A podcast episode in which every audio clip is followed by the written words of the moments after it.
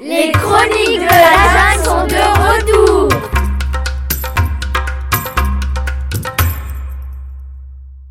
Bonjour, je suis Jessica et je vous souhaite la bienvenue dans cette chronique qui porte sur le projet Cinéfabrique.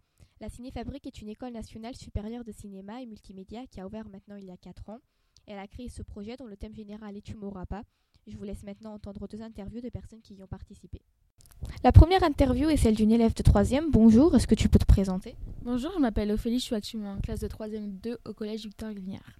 Hmm, depuis combien de temps participes-tu à ce projet? Ça va faire 3 ans.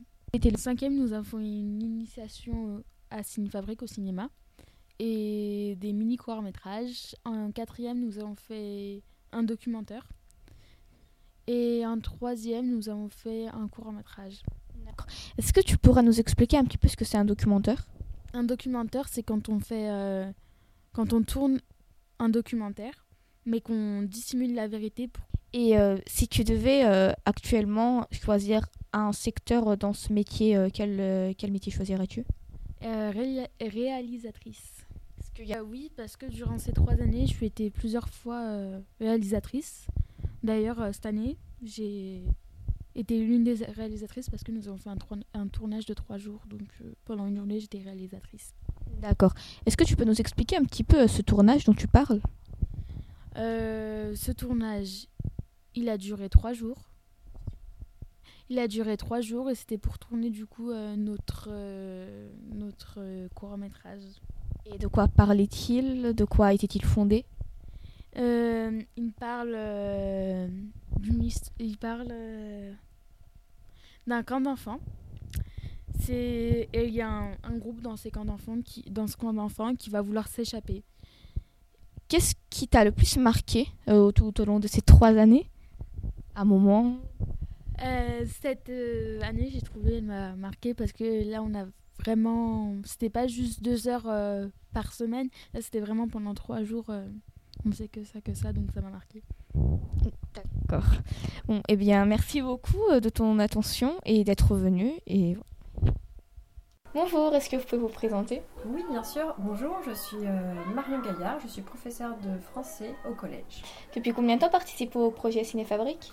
Alors, j'ai participé au projet Cinéfabrique lorsque mes élèves étaient en cinquième, il y a deux ans, et je l'ai repris à nouveau cette année. Euh, mes élèves sont maintenant en troisième, donc je n'ai pas participé au projet lorsqu'ils étaient en quatrième. D'accord. Et qu'est-ce que vous avez fait tout au long de cette année?